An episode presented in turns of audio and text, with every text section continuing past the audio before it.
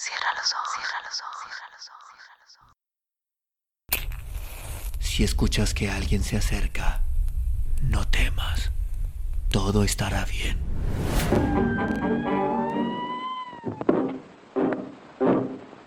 Oh, I'm going down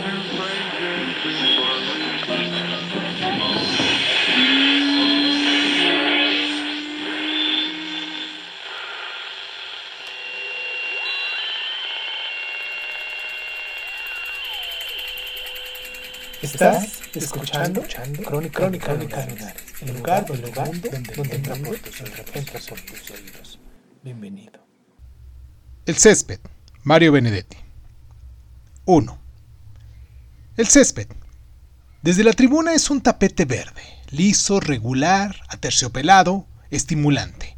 Desde la tribuna quizás crean que con semejante alfombra es imposible errar un gol y mucho menos errar un pase. Los jugadores corren como sobre patines o como figuras de ballet. Quien es derrumbado cae seguramente sobre un colchón de plumas, y si se toma doliéndose un tobillo es porque el gesto forma parte de una pantomima mayor. Además, cobra mucho dinero simplemente por divertirse, por abrazarse y treparse unos sobre los otros cuando el que queda abajo, ese sudoroso conglomerado, hizo el gol decisivo. O no decisivo, es lo mismo. Lo bueno es treparse unos sobre otros mientras los rivales regresan a sus puestos taciturnos, amargos, cabizbajos, cada uno con su barata soledad a cuestas. Desde la tribuna es tan disfrutable el racimo humano de los vencedores como el drama particular de cada vencido. Por supuesto, ciertos avispados espectadores siempre saben cómo hacer la jugada maestra y no acaban de explicarse y sobre todo de explicarlo a sus vecinos porque este o aquel jugador no logra hacerla. Y cuando el árbitro sanciona el penal, el espectador avispado también intuye hacia qué lado irá el tiro y un segundo después, cuando el balón brinca ya en las redes, no alcanza a comprender cómo el golero no lo supo. ¿O acaso sí lo supo y con toda deliberación se arrojó al otro palo en un alarde de masoquismo o venalidad o estupidez congénita? Desde la tribuna es tan fácil. Se conoce la historia y la prehistoria. O sea, se poseen elementos suficientes como para comparar la inexpugnable eficacia de aquel zaguero olímpico con la torpeza del patadura actual, que no acierta nunca y que es esquivado una y mil veces. Recuerdo borroso de una época en la que había un center half o un center forward cada uno bien plantado en su comarca propia y capaz de distribuir el juego en serio y no jugarlo a jugar como ahora, ¿no? El espectador veterano sabe que cuando el fútbol se convirtió en balompié y el ball es pelota y el tribbing es finta y el center half es volante y el center forward es alma en pena, todo se vino abajo y esta es la explicación de que muchos lleven al estadio sus radios o transmisores, ya que al menos quienes relatan el partido ponen un poco de emoción en las estupendas jugadas que imaginan. Bueno, para eso se les paga, ¿verdad? Para imaginar estupendas jugadas y está bien. Por eso, cuando alguien ha hecho un gol y después de los abrazos y pirámides humanas, el juego se reanuda, el locutor idóneo sigue colocando la O de su gol, que en realidad es una jugada suya, subjetiva, personal y no exactamente del delantero que se limitó a empujar con la frente un centro que, entre todas las cosas, eligió su cabeza, y cuando el locutor idóneo llega por fin al desenlace de la L al final de su gol privado, ya el árbitro ha señalado un orsay que favorece, ¿por qué no?, al locatario.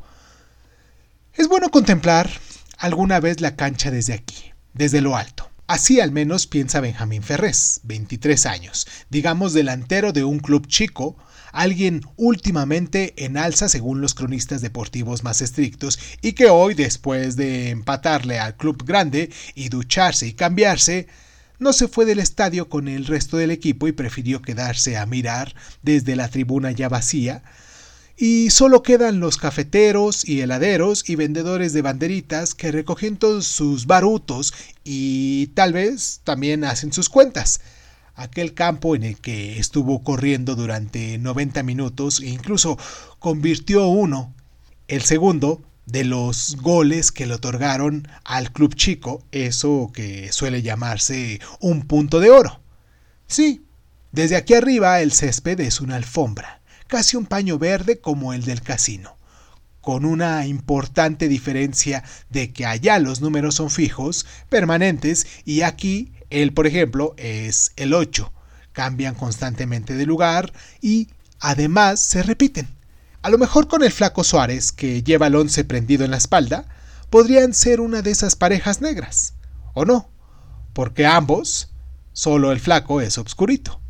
Ahora se levanta un viejo arisco y las gradas de cemento son recorridas por vasos de plástico, hojas de diario, talones de entrada, almohadillas, pelotas de papel. Remolinos casi fantasmales dan la falsa impresión de que las gradas se mueven, giran, bailotean, se sacuden por fin el sol de la tarde. Hay papeles que suben las escaleras y otros que se precipitan al vacío.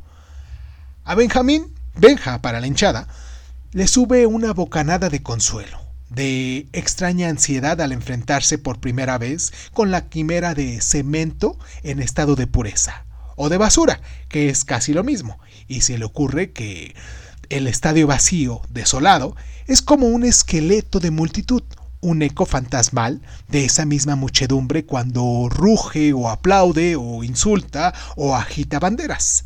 Se pregunta cómo se habría visto su gol desde aquí, desde esta tribuna generalmente ocupada por las huestes del adversario.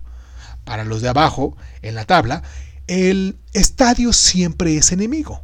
Miles y miles de voces que los acosan, los persiguen, los hunden, porque generalmente el que juega ahí, el permanente locatario, es uno de los grandes, y los de abajo solo van al estadio cuando les toca enfrentarlos, y en esas ocasiones apenas si acarrean el mejor de los casos, algunos cientos de los fanáticos del barrio que, aunque se desgañitan y agitan como locos su única y gastada bandera, en realidad no cuenta. Es imposible que tapen desde su islote de alaridos el gran ruido de la hinchada mayor. Desde abajo se sabe que existen, claro, y eso es bueno. Y de vez en cuando, cuando se suspende el juego por lesión o por cambio de jugadores, los del club chico van con la mirada al encuentro de aquel rinconcito de tribuna donde su bandera hace añicos en clave. Señales secretas como las del truco. Y esta es la mejor anfetamina porque los llena de saludable euforia y además no aparecen en los controles antidoping. Hoy empataron, no está mal, se dice Benja, el número 8, y está mejor porque todos sus huesos están enteros, a pesar de la alevosa zancadilla, esquivada solo por intuición, que le dedican en el tole tole previo al primer gol, dos segundos antes de que el Colorado empujara nuevamente la globa con el empeine y la colocara incansable junto al poste izquierdo. 2. Después de todo, la playa es mía. Desde hace 15 años la vengo adquiriendo en pequeñas cuotas, cuotas de sol y dunas. Todos esos promijos, promijas y promijitos que se ven tendidos sobre las rocas, o bajo las sombrillas, o corriendo tras una pelota de engaña pinchanga, o jugando a la paleta en una cancha marcada en la arena con líneas que al rato se borran, todos esos están en la playa gracias a, que yo les permito estar, porque la playa es mía. Mío el horizonte con toninas remotas y tres barquitos a vela. Míos los peces que extraen mis pescadores con mis redes antiguas remendadas. El aire salitroso y los castillos de arena y las aguas vivas y las algas que han traído la penúltima ola. Todo es mío. ¿Qué sería de mí, el número 8, sin estas mañanas en que la playa me convence de que soy libre, de que puedo abrazar esta roca, que es mi roca mujer o tal vez mi roca madre, y estirarme sin otros límites que mi propio límite o hasta que siento las tenanzas del cangrejo barcino sobre mi dedo gordo. Aquí soy número 8 sin llevarlo en la espalda. Soy número 8 sencillamente porque es mi identidad. Un cura o un teniente o un payaso no necesitan vestir sotana, o uniforme o traje de colores para ser cura o teniente o payaso. Soy número 8 aunque no lo lleve dibujado en el lomo y aunque ninguna botija se arrime a pedirme autógrafos, porque solo se piden autógrafos a los de los clubs grandes. Y creo que siempre seré del club chico porque me gusta amargarles la fiesta, no a los jugadores que después de todo son como nosotros, solo que con más suerte y más guita. Ni siquiera a la hinchada grande por más que nos insulte cuando hacemos un foul y festeje ruidosamente cuando el otro nos propina un hachazo en la canilla.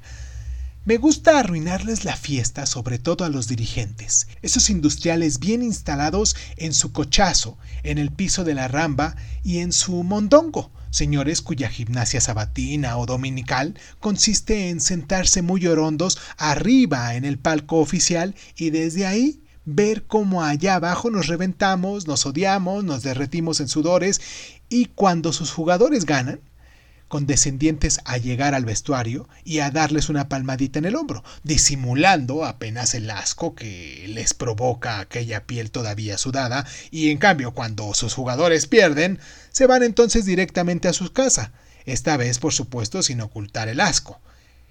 En verdad, en verdad, os digo que yo ignoro si hacen eso, pero me lo imagino. Es decir, tengo que imaginarlo así porque una cosa son las instrucciones del entrenador, que por supuesto trato de cumplir si no son demasiado absurdas, y otra cosa son las instrucciones que yo me doy. Verbigracia, vamos, vamos, número 8, hay que aguantarle a la fiesta a ese presidente cojotudo, jactancioso y mezquino, que viene al estadio con sus tres o cuatro nenes y desde ya tienen caritas de futuros presidentes cojotudos.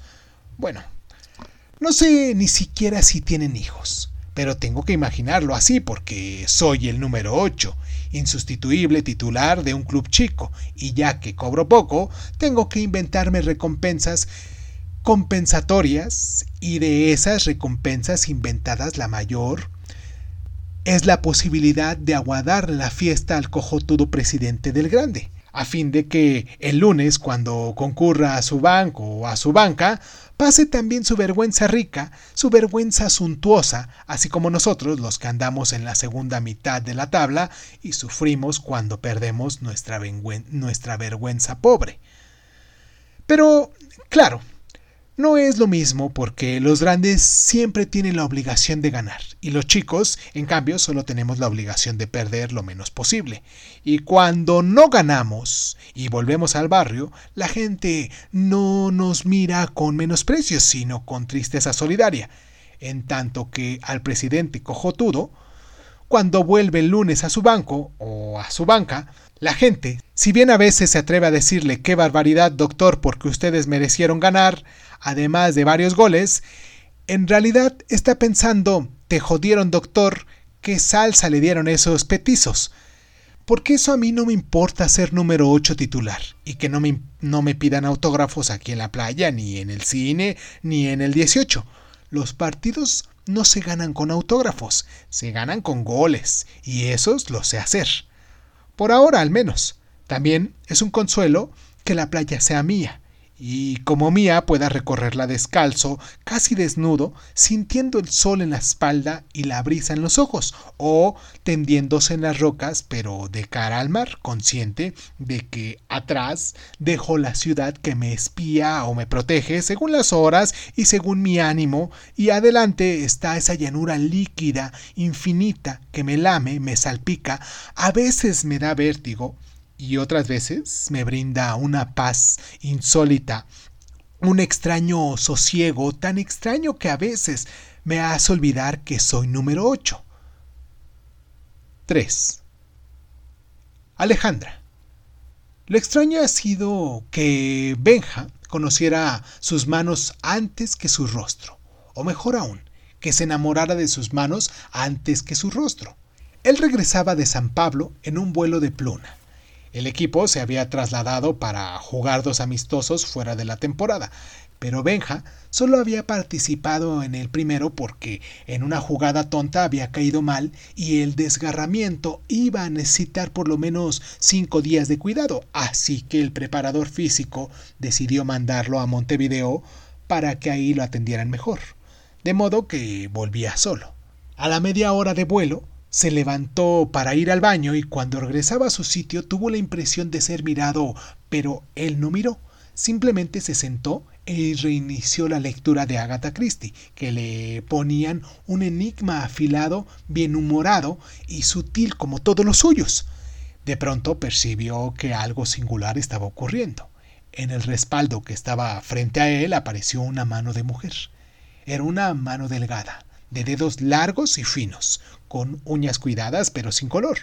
Una mano expresiva, o quizás que expresaba algo. Pero ¿qué? A los dos o tres minutos hizo irrupción la otra mano, que era complementaria pero no igual.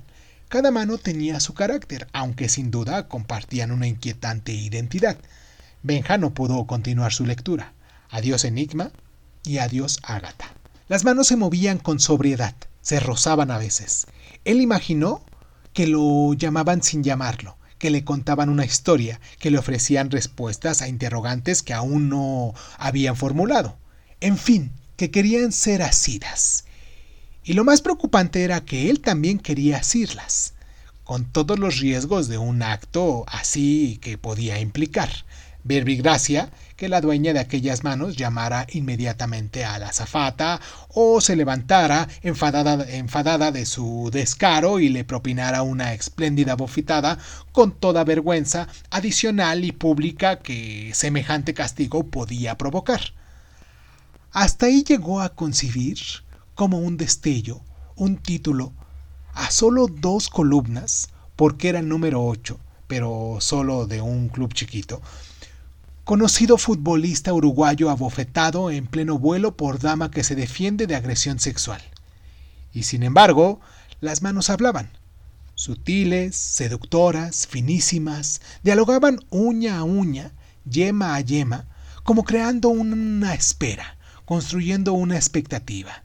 Y cuando fue ordenado el ajuste de los cinturones de seguridad, desaparecieron para cumplir la orden, pero de inmediato volvieron a poblar el espaldo y con ello a convocar la ansiedad del número 8, que por fin decidió jugarse el todo por el todo y asumir el riesgo del ridículo. El escándalo y el titular a dos columnas que acabaran con su carrera deportiva. De modo que, tomada la decisión, la difícil decisión, y tras ajustarse él también el cinturón, avanzó su propia mano hacia los dedos cautivantes que en aquel preciso momento estaban juntos. Notó un breve temblor, pero las manos no se replegaron. La suya prolongó aquel extraño contacto por unos segundos, luego se retiró.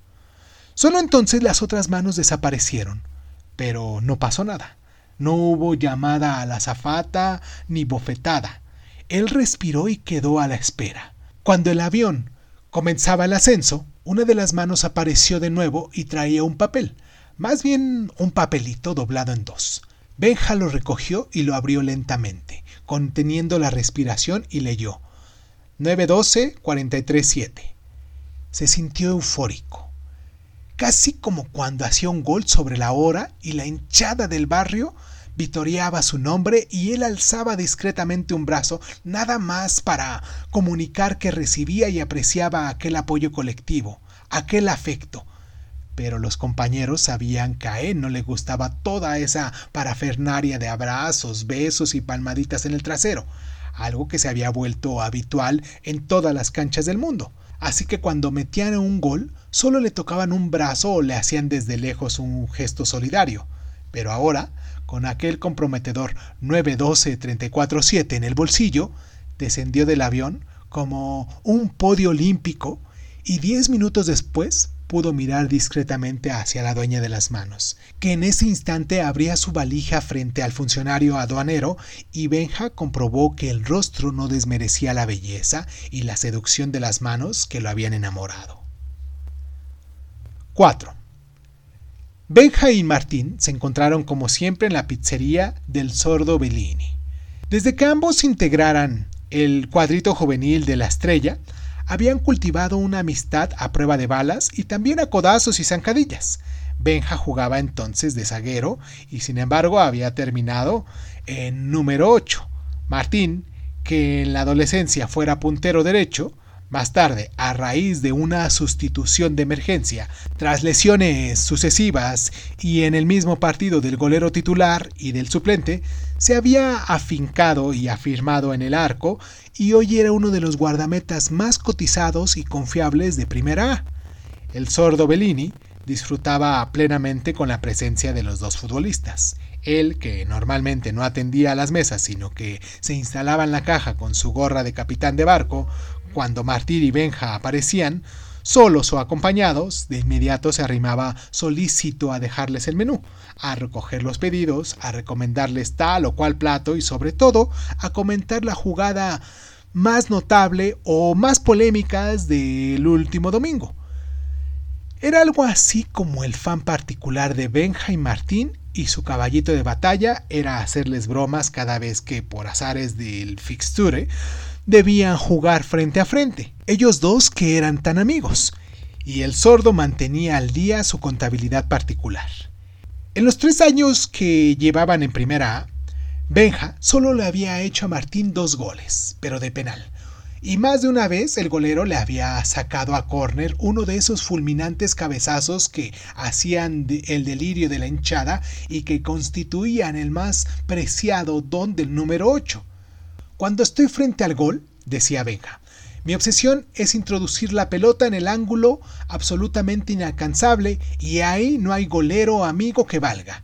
Pero si tengo la mala suerte de que el tipo que está en el arco me ataja el zurdazo o lo que sea, entonces prefiero que el que se luzca sea Martín y no otro.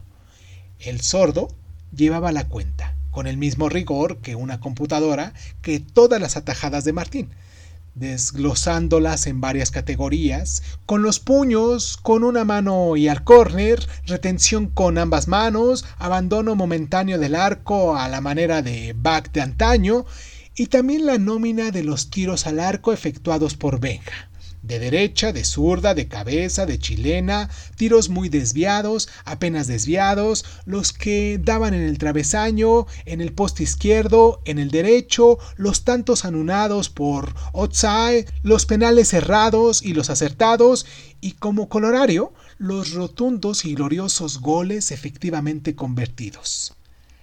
A Benja y a Martín les divertía aquel culto singular que oficiaba de memoria plural, pero si bien nunca lo admitían con todas las letras, ni siquiera en sus diálogos privados, en el fondo todo ello halagaba sus respectivas y modestas vanidades y constituían un motivo adicional, además de los ñoquis a la boloñesa y los capetelis a la caruso y el buen tinto de la casa, para hacerles coincidir al menos una vez por semana en el local de Belgini, que, aunque en los hechos y en los precios habían ascendido con justicia a la categoría de restaurante, aún seguía mostrando en su refulgente neón bicolor su condición original de pizzería. Solo cuando, después de los comentarios y risotadas de rigor, el sordo consideró oportuno regresar a su puente de mando, o sea, la caja, Martín empezó a poner sus preocupaciones y dudas sobre la mesa. Comenzó con rodeos, aproximándose al tema pero sin abordarlo directamente. Por ejemplo, preguntándole a un Ben jamás callado que de costumbre si pensaba en España o en Brasil. Que no pensaba nada, dijo Benja. Pero el otro fue contundente. Pues yo sí. Benja comentó que hacía bien, que todo era cuestión de temperamento, o de alegrías. Y Martín, qué temperamento ni qué alegrías. Vos podés pegar el brinco más fácilmente que cualquier otro. Un buen delantero siempre es codiciable, ya que es un producto que no abunda. Para los dirigentes los campeonatos se ganan con los goles que se meten, no con los que se evitan. Benja intenta refutar y recuerda que ha habido sonados pases de goleros. Sí, ya lo sé. Fillol, Pulpido y ahora ese ruso Dazaev. Pero no vas a comparar. Es tan raro que los intermediarios se rompan los cuernos por conseguir el pase de un arquero. Ustedes los delanteros son los que marandonean, los que prometen y a veces consiguen el paraíso. Decidme, Benja, ¿cuántos números ochos tiene este país que puedan verdaderamente hacerte sombra? Tenés que irte y si podés no cruces el charco chico, sino el charco grande. Italia, España. Además, sos modelito más codiciado aquí y allá y acuya. O sea, el número 8 que colabora con la defensa. Domina el medio campo, pasa como un maestro y por añaduría hace goles de campeonato. Te juro que si yo fuera delantero ya me habría ido, pero no soy de metegoles, sino un evitagoles, y eso no cuenta. Si en un partido te meten tres, sabes cómo te putean. Si te rompiste todo y no te hace ninguno, si te pasaste los 90 minutos sacando pelotas imposibles y aguantaste todo el chaparrón de una delantera dibleadora, sorpresiva, potente, nadie se acuerda. Pero si en un solo contraataque el número 10 pescó a la defensiva adelantada y corrió como un gamo e hizo el gol, el héroe es él. Nunca el ataja pelotas que quedó atrás, olvidado y a solas. En cambio, cuando el equipo contrario mete un gol, no se lo hace al cuadro entero, sino al guardameta, y es él quien falla en ese instante decisivo. El que pese a la estirada no pudo alcanzar la pelota, el que tiene que ir mansa y humilladamente a recogerla en el fondo de la red, y también él es el enfocado por las cámaras para que el espectador pueda aquilatar su vergüenza, su bronca, su desconcierto, como contrapeso de la euforia, el estallido y la corrida triunfal del otro enfocado, o sea, el autor del gol. Y encima te pasan el replay para que tu humillación se duplique, se triplique, se multiplique hasta el infinito. Martín concluyó su parrafada y miró a Benja, como pidiéndole apoyo. Pero el número 8 tomó despacito media copa de tinto, se limpió la boca con la servilleta, sonrió al mundo en general y dijo, tengo novia. 5. En realidad, se había portado con paciencia y discreción. Tras el idilio manual del vuelo pluna, dejó pasar tres días antes de llamar al 912-347 cohibido tal vez por la secreta sospecha de que aquel número no existiera o solo fuera una broma de la dueña de las manos. Y por fin, el lunes aprovechando que por suerte no había entrenamiento, se decidió a telefonear y si bien al comienzo la insistente llamada en el vacío pareció confirmar sus temores, precisamente cuando iba a colgar alguien decidió responder y él no dudó que aquella voz era la de ella. Hola, soy el del avión dijo como fórmula introductoria suficientemente ensayada. Ah, dijo la voz.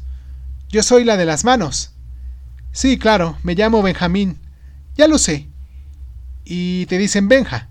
Yo soy Alejandra y me dicen Ale. Parece que la gente ya no le gustan los nombres largos. No, más bien creo que es la ley del menor esfuerzo. ¿Te gustaría que nos encontráramos? preguntó él haciendo lo posible para que la expectativa no se tradujera en tartamudeo. Me gustaría. Y la otra voz era firme, sin la menor preocupación por evitar las vacilaciones. De modo que se encontraron, a la tarde siguiente, en los nivelungos. El lugar lo había sugerido Benja, que jamás iba a esa confitería distinguida si las hay, creyendo sinceramente que era el sitio más adecuado para el primer contacto. Solo después advirtió que cualquier boliche del barrio habría sido mejor.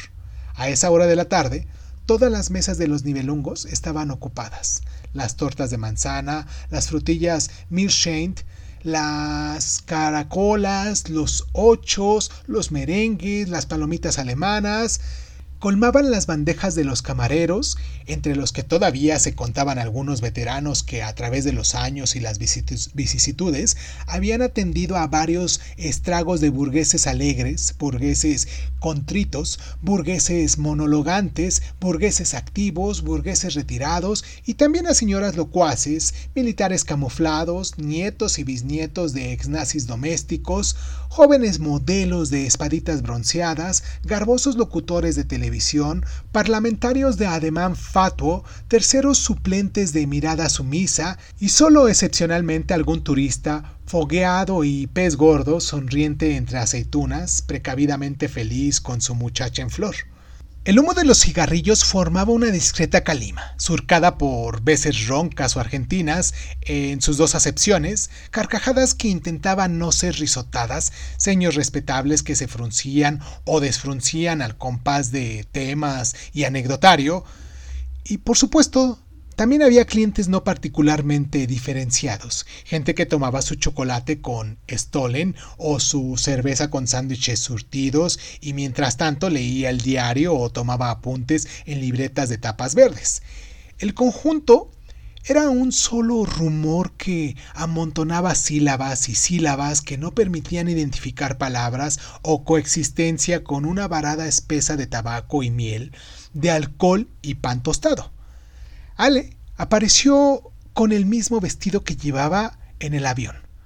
No tendría otro, pensó Benja, pero enseguida se avergonzó de su frivolidad. Estaba linda y parecía contenta. El saludo, todavía formal, fue un pretexto para que las manos se reconocieran y lo celebraran. Hubo una ojeada de inspección recíproca y decidieron aprobarse con muy bueno sobresaliente. Mientras esperaban el té y la torta de limón, ella dijo que qué te parece si empezamos desde el principio? Por ejemplo, mm, por ejemplo, ¿por qué te decidiste a tocar mis manos? No sé, tal vez fue pura imaginación, pero pensé que tus manos me llamaban. Era un riesgo, claro, pero un riesgo sabroso, así que resolví correrlo. Hiciste bien, dijo ella, porque era cierto que mis manos te llamaban. Y eso, balbució el número ocho. Sucede que para vos soy una desconocida. Yo en cambio te conozco. Sos una figura pública que aparece en los diarios y en la televisión. Te he visto jugar varias veces en el estadio y en tu barrio. Leo tus declaraciones, sé qué opinas del deporte y de tu mundo y siempre me ha gustado tu actitud, que no es común entre los futbolistas. No reniego de mis compañeros, más bien trato de comprenderlos. Ya sé, ya sé, pero Además de eso, probablemente el punto principal es que me gustas. Y más me gustó que te atrevieras con mis manos, ya que, dadas las circunstancias, se precisaba un poquito de coraje para que tu cerebro se diera la orden a tus largos dedos. Tal vez no fuera el cerebro y sí el corazón, sugirió Benja, pero no bien lo dijo, le sonó empalagoso. Uy, uy, uy. ¿Quién te dice? A lo mejor tenés con el corazón en el cerebro, o viceversa. Bah, una cosa es cierta, a pesar de que me gustas, jamás te hubiera enviado una seña, pero el hecho de que coincidiéramos en el mismo vuelo me pareció algo así como un visto bueno al azar. Y yo con el azar me llevo bien. Sigo moderadamente sus consejos, pero claro, con la iniciativa de que mis manos sobrepase el consejo del azar. Todavía me asombro, yo también me arriesgué, ¿no? ¿Te arrepentís? Espero que no. Bueno, bueno, parece que me conoces al dedillo, así que mejor contadme un poco de vos. Está bien. Alejandra Ocampo. 22 años. Nací en Mercedes, pero vivo desde los 9 años en Montevideo. Estudiaba humanidades, pero lo dejé porque tuve que trabajar. Me ganó la vida en publicidad. Proyecto textos seductores destinados a convencer a la gente a que ingrese al mercado de consumo.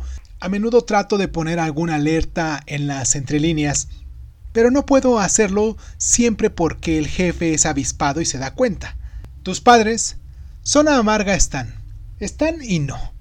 Mi padre es uno de los uruguayos desaparecidos en Argentina. Hace tiempo que admití ante, mí misma que está muerto, pero mi madre jamás lo admitirá mientras no disponga del necesario e imprescindible cadáver.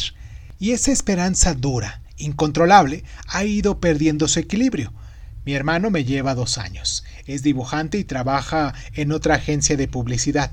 Ya te habrás enterado de que es uno de los pocos sectores en que hay laburo. Él y yo tratamos de convencer a mi madre de que es imposible que papá vuelva a estar entre nosotros. Lo desaparecieron en el 74. Pero ella nos mira recelosa, desconfiada, como si fuéramos cómplices de ese no regreso. Y sin embargo, la ausencia del viejo también para nosotros dos fue una catástrofe, distinta a la de mamá, pero sin duda una catástrofe. Aunque me veas animada y bastante vital, tengo a veces mis bajones y lloro larga y desconsoladamente. Claro, a escondidas de mamá. Lloro porque es algo injusto, porque el viejo era un hombre espléndido, al que quizás le debo lo mejor de mí misma. Ahora bien, he observado que cada vez transcurre más tiempo entre uno y otro llanto. La frustración y el sentimiento permanecen, quizás más refinados y sutiles, pero la imagen física del viejo se va como desdibujando. Es una lástima, pero es así. Benja avanzó una mano hasta la de ella. Caramba, Ale. Ella sonrió ante el estreno del diminutivo. Jamás había imaginado una historia así. No tenés cara de desgracia. Onetti 1960, acotó ella. No, no tengo cara de desgracia. La llevo bien guardada. Para olvidarla, ¿sabes? No tengo cara de desgracia porque no quiero que, además de hundir a mi madre, me hundan también a mí, no con la muerte sin duelo, sino en la tristeza. Sé que les cae mal que uno siga viviendo, y aunque fuera solo por eso, vale la pena vivir y disfrutar la vida. 6.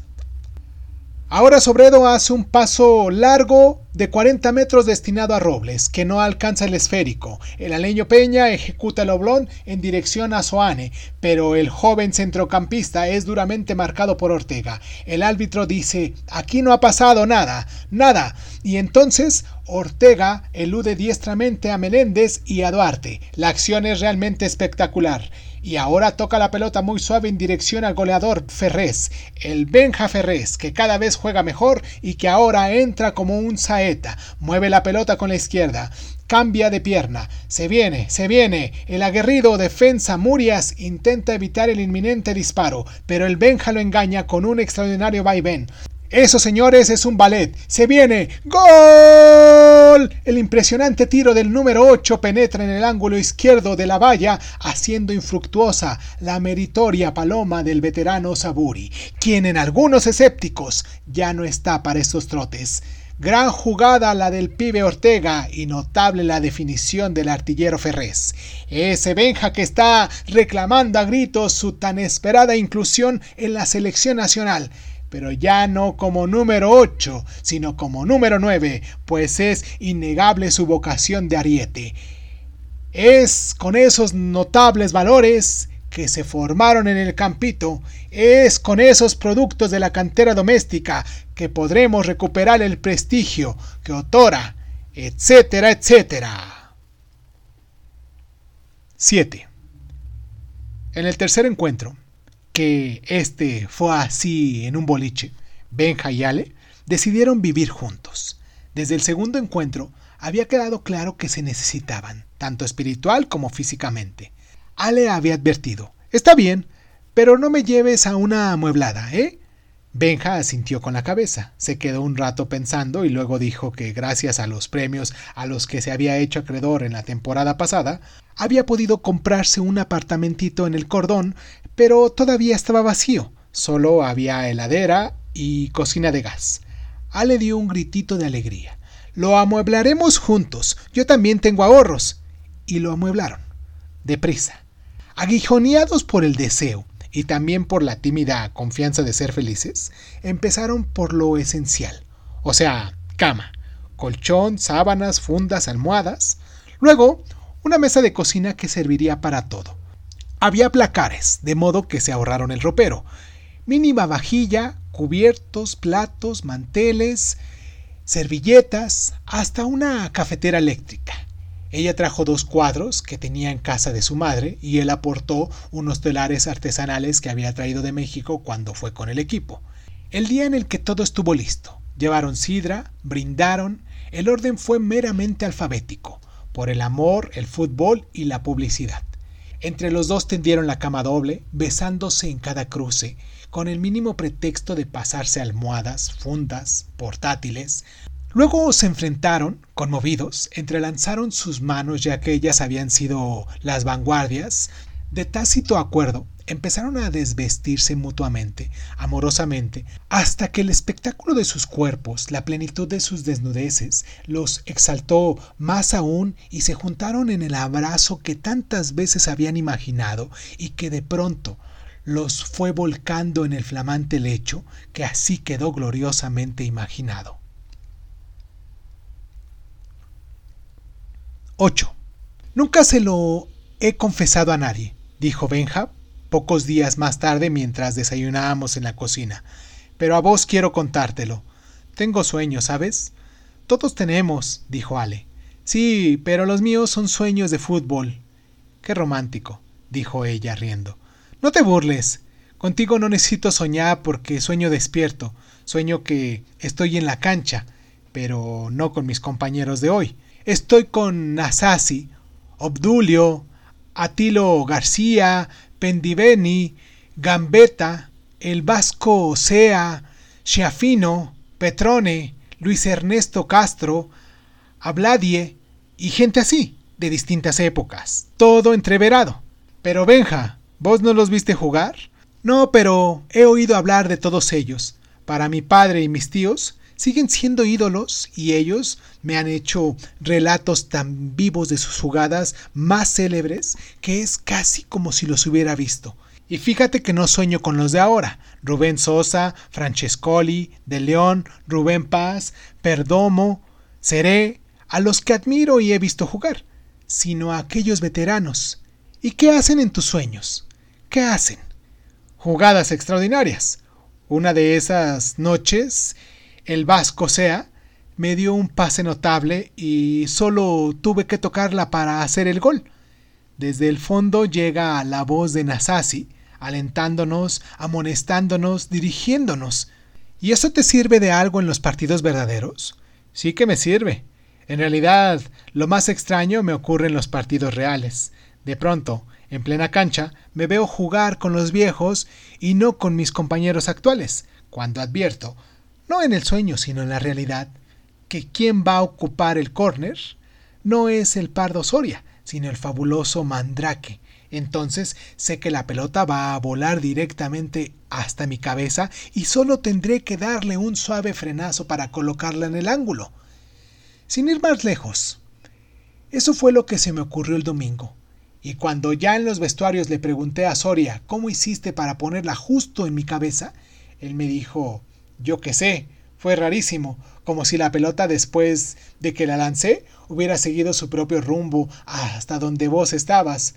Fue como si yo le hubiera dado un efecto sensacional, pero no le di nada. Otras veces voy avanzando con la pelota y dos segundos después de que el defensa contrario llegue a hacerme una zancadilla más bien criminal, oigo desde lejos la voz del negro Obdulio. Cuidado, Borjita. y puedo esquivar a aquel bulldozer. Y te podría seguir contando. Es raro, dijo Ale, y encendió un cigarrillo para pensar mejor. Es raro, sí, repitió Benja. Por eso no lo cuento a nadie. 9. Desde que vivían juntos, Benja llevaba a Ale a la pizzería, y el sordo Bellini la había recibido poco menos que con salvas, y la primera vez trajo un chianti para celebrarlo. Ale había caído bien entre los amigos de Benja, y especialmente Martín bromeaba preguntando al reducido auditorio qué le había visto a Benja semejante preciosura. Algo habrá, decía el número 8 con aire de enigma, pero Ale se ponía colorada, así que no repitió la gracia. Esta vez cuando entró Martín, todos percibieron que venía radiante. Albricias, proclamó el sordo con su entusiasmo de costumbre. Seguro que vos también te enamoraste. Frío, frío, dijo Martín, cada vez más iluminado. Te sacaste la lotería, insinuó Ale. Frío, frío. Te contrata Peñarol. Tibio, tibio. ¿Nacional? Tibio, tibio. Bueno, todavía no me enganchó nadie, pero el contratista Piñerúa me aseguró esta mañana que hay un club de español y otro italiano que se interesan por este joven y notable portero. Te juro que dijo portero. Martín que no ni no, gritó Benja, levantando los brazos. Hubo aplausos, abrazos, besos de Ale. Esperen, muchachos. Vamos a festejar antes de tiempo. Parece que la decisión la tomará el domingo, justo el día que jugamos contra ustedes. Benja, de modo que cuando te enfrentes al arco, patea con ganas, así me luzco. Pierda cuidado, mister. Cumpliré sus instrucciones. También él estaba contento, porque sabía cuánto deseaba su compinche dejar este mercadito deportivo para consagrarse en el supermercado de de veras. A partir de ese momento, todo fueron proyectos. Martín no tenía pareja, así que iría solo, y eso facilitaba las cosas. Ya te veo venir en las vacaciones con una galletiga colgada al pescuezo. Intercambio cultural que le dicen. ¿Y por qué no? Mira que han mejorado mucho, dijo Ale. ¿Querés que te preste hola? ¿Para que vayas haciendo boca? Bueno, tampoco exageres. No vayas a culminar tu tarea como violador de menores. En todo caso, de menoras. No jodan, che. El trabajo es lo primero. Te desconozco, flaco. ¿Me da la bendición, padre Martín? Ahora hablando en serio, ¿qué tal te sentís para el domingo, Benja? Como un potrillo. 10. Faltan apenas tres minutos para la conclusión de este excelente partido, y el score se mantiene igualado en un gol por bando, resultando a todas luces y a que esta altura ya parece inamovible, aunque ahora avancen los anaranjados en lo que podría ser la última tentativa por vulnerar por segunda vez la valla de Martín Riera. De esta tarde, digamos que el único gol que hicieron era sencillamente inatajable. Ha confirmado su gran categoría al evitar varios goles que parecían cantados. En este momento lleva la pelota el puntero Suárez, con su característica parsimonía alude limpiamente a dos defensas y la cede a Enríquez, quien sin dejarla picar la toca hacia Ferres, que la empalma sin problema, la pisa de espaldas al arco, se la pone virtualmente a los pies de Soria. ¡Qué calidad, señores! Soria sin pensarlo dos veces la devuelve a Ferrés. Jugada de pizarrón, pero qué pizarrón. Se viene, falla el zaguero Zamora al intentar el quite. Sigue el Benja con el esférico. Va a tirar. Se viene. Tiro. ¡Gol! Increíble, mis amigos. El balón impulsado con gran picardía ha pasado a Martín Riera entre las piernas. Sí, señores, aunque parezca increíble, le ha pasado por entre las piernas. Es algo insólito, desacostumbrado, asombroso, rarísimo. Y aquí me faltan los sinónimos que el arquero de la experiencia y calidad de Riera, a punto de ser transferido al famoso club europeo, haya cometido un error tan garrafal que no sería de extrañar hipoteque el futuro de su hasta ahora brillante historial deportivo. Como se imaginarán los radioescuchas, la astucia de Ferrés, el extraordinario número 8 de los anaranjados, es todavía ruidosamente festejada en las tribunas. 11. Cuando salían de la cancha los abucheos y los silbidos dedicados a Martín, fueron de película. Benja no estaba en ánimo de festejar el triunfo, aunque en las duchas los demás cantaban a grito pelado y todos le abrazaban por aquel golazo fenomenal. Benja no podía dejar de pensar en Martín. La otra noche en la pizzería le había dicho, cuando te enfrentes al arco, tira con ganas. Así me luzco. Bueno, y él había tirado con ganas. ¿Cómo iba a imaginar que a un golero como Martín la pelota le fuera a pasar entre las piernas? Benja bien sabía que, de aquí a la Polinesia, para un golero, eso significaba una vergüenza universal. ¿Estaría un agente europeo en la tribuna? ¿Cómo podría el bueno de Martín tener tan mala suerte? Esa misma noche, Benja, solo sin Ale, fue a casa de Martín pero no lo encontró. Estaba muy abatido, dijo el padre. ¡Qué horrible, don Riera! Que haya sido justamente yo. No te preocupes, él no te echa ninguna culpa. Solo está furioso consigo mismo. Dice que pensó que vos ibas a tirar a un ángulo. Y tiré a un ángulo, don Riera. Pero la pelota rozó apenas a un back de ellos, Creo que nadie se dio cuenta y entonces la pelota se desvió y lo encontró a Martín totalmente descolocado. En las entrevistas que me hicieron al terminar el partido, yo dije eso varias veces como explicación. Sí, él te lo agradece, se dio cuenta de tu intención, pero lo que queda en ese partido es que a Martín le hicieron un gol por entre las piernas. Benja fue a tres cafés que frecuentaba Martín y en el tercero lo encontró. Estaba un poco borracho. Y eso era muy grave porque Martín nunca bebía. Se acabó el viaje, Benja. Y no solo eso, también se acabó mi carrera aquí. No hay golero que sobreviva a que le hagan un gol entre las piernas. Benja dedicó dos horas a darle ánimo. Yo me siento tan mal como vos, Martín. No puedo acostumbrarme a la idea de que justamente yo te haya hecho eso. No, Benja, no me hiciste nada. Todo me lo hice yo. No sirvo para golero, ni para nada. Pero estaba el contratista de España. Estaba. Y aunque no lo estuviera, con las fotos que mañana aparecerán en los diarios, alcanza y sobra. Seguro que hasta las publican en España y en Italia. Cualquier día se van a perder este manjar. No solo la foto, sino el comentario. Y esta es la maravilla que íbamos a importar del tercer mundo. Por otra parte, ya me dijo el entrenador que, por prudencia, no voy a ser el titular por tres o cuatro partidos. Mira, Benja, de eso no me repongo ni atajando tres penales en una sola tarde. Pero, Martín, no quiero verte así. Tienes 21 años, te queda la vida, toda la vida. ¿Sabes lo que pasa? Pasa que para mí la vida es el fútbol. Más aún, la vida son los tres palos. Es como si me hubiera quedado sin vida. Por solidaridad, Benja también se emborrachó y luego lo acompañó, llorando a dúo hasta la casa de sus padres. El viejo Riera estaba despierto y dijo Gracias, Benja, sos el mejor amigo de mi hijo. 12. El viernes, la noticia inauguró los noticieros de todos los canales. El ambiente futbolístico ha sido conmovido por un hecho inesperado y luctuoso. El conocido golero, Martín Riera, se ha pegado un tiro. Tanto el entrenador como sus compañeros de equipo atribuyen el suicidio a la profunda depresión que sufrió este excelente guardameta el domingo último, con motivo de fallo realmente insólito en un jugador de su jerarquía al serle marcado el segundo gol casi sobre la hora que significó precisamente la derrota de su equipo. Tanto este cronista como todo el equipo de noticieros hacemos llegar a los familiares de Martín Riera nuestras más sentidas condolencias. Benja estaba destruido y Ale no sabía qué hacer. Ni uno ni otro habían escuchado directamente la noticia. Fue el sordo Bellini quien telefonió para comentarla, y se encontró con que ellos la ignoraban. No puedo creerlo, decía aquel buenazo. No puedo creerlo. ¿Cómo puede matarse a alguien solo porque le metan un gol? Ni que estuviéramos en la Edad Media.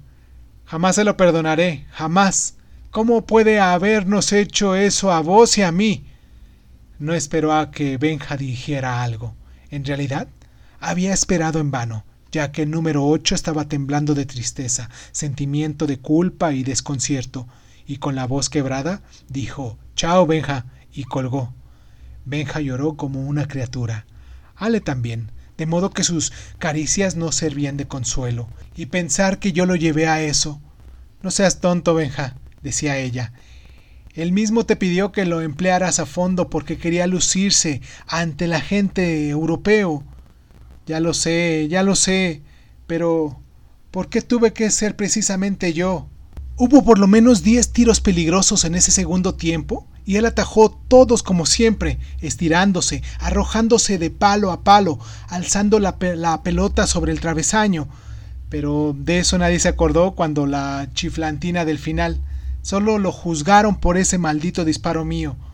¿Cómo podré entrar de nuevo en la cancha? Ale lo besaba lo abrazaba, lo defendía de sí mismo y de las fotografías que en las portadas del lunes habían documentado para siempre aquel gol de antología. Así decía uno de los morbosos titulares. ¿Cómo voy a enfrentarme al viejo Riera, a ese pobre hombre que me dijo que yo era el mejor amigo de su hijo? ¿Y acaso no era cierto? Besándose entre lágrimas, abrazándose poco menos que entre espasmos de dolor, De pronto advirtieron que una ola de ternura los había invadido y que casi sin buscarlo estaban haciendo el amor. Y Benja y Ale tuvieron en ese instante la certeza de que esa misma jornada, cuando una vida cercana, entrañable, había decidido abandonarlos, ellos estaban creando una nueva, que por supuesto llamarían Martín. 13. Ese cementerio es de pobres, sin grandes monumentos mortuorios ni enormes lápides de mármol con letras doradas. Ese cementerio es de cruces sencillas, de adioses casi cursis en placas eumbrosas, de caminos con pozos y pastitos quebrados, de gente humilde doblada sobre flores. Habló el presidente del club y pareció sincero. Historió la trayectoria amateur y profesional de Martín Rieta. Dijo que en esos momentos era el mejor golero de fútbol uruguayo, pero que además era un formidable ser humano, un constante animador del equipo, un gran compañero, y que incluso su trágico gesto era en cierto modo un colmo de dignidad, un alarde de vergüenza que en estos tiempos tan desvergonzados. Junto al fétreo estaba todo el equipo, incluido el golero suplente, que ahora ascendía al primero y sin embargo maldecía esta buena suerte. También había jugadores de los equipos de primera A, incluso de los dos grandes. Y cuando terminó y aquella multitud todavía asombrada empezó a disgregarse, estos habrían llenado la Colombes, murmuró sombríamente un hincha del montón, quizás uno de los que lo habían abucheado el último domingo. Benja y Ale se quedaron un rato, quietos y callados. No era fácil desprenderse de Martín. Después, Benja puso su brazo sobre los hombros de la muchacha. Dejo el fútbol, Ale. Ella dijo que se lo temía, pero que tal vez era mejor no tomar ninguna decisión apresurada, pues ahora estaba demasiado afectado por la muerte de Martín. No, dijo él, con los ojos secos. Anoche, en esas dos horas que dormí, tuve uno de mis sueños. Y... y bueno, ya había terminado el partido, pero yo estaba todavía en la cancha y no sé por qué tenía la pelota bajo el brazo. Eso solo pasa en los sueños porque en la realidad la pelota se la lleva el árbitro. El público iba vaciando lentamente las tribunas y de pronto sentí que alguien me tocaba el codo, suavemente, como con afecto, y me di vuelta. Eran Nasasi y Obdulio. A falta de uno eran dos capitanes, y uno de ellos, no sé cuál, me dijo Dame la pelota, botija, y se la di. No tenéis ninguna culpa, y no tires más al arco. Siempre te vas a acordar de Martín, y así no es posible meter goles. Deja la globa, pibe, ahora que todos te quieren. Es duro dejar las canchas, nosotros bien que lo sabemos, pero será mucho más duro si esperas a dejarlas cuando empiecen a chiflarte porque erras goles seguros, penales decisivos. Y los dos me miraban con un cariño tan sobrio, tan escandaloso, pero tan real, que dije que sí con la cabeza y los abracé. No como fantasmas, sino como a capitanes. Y por eso lo dejo, Ale, porque como siempre tienen razón. Ale se arrimó más a su hombre le tomó las manos con sus manos, esas conocidas de siempre. Ya pensaremos después sobre el futuro, dijo ella. Solo entonces empezaron a alejarse de Martín y de su cruz, caminando a pasos lentos sobre ese pastito quebrado que es el césped del pobre, el césped.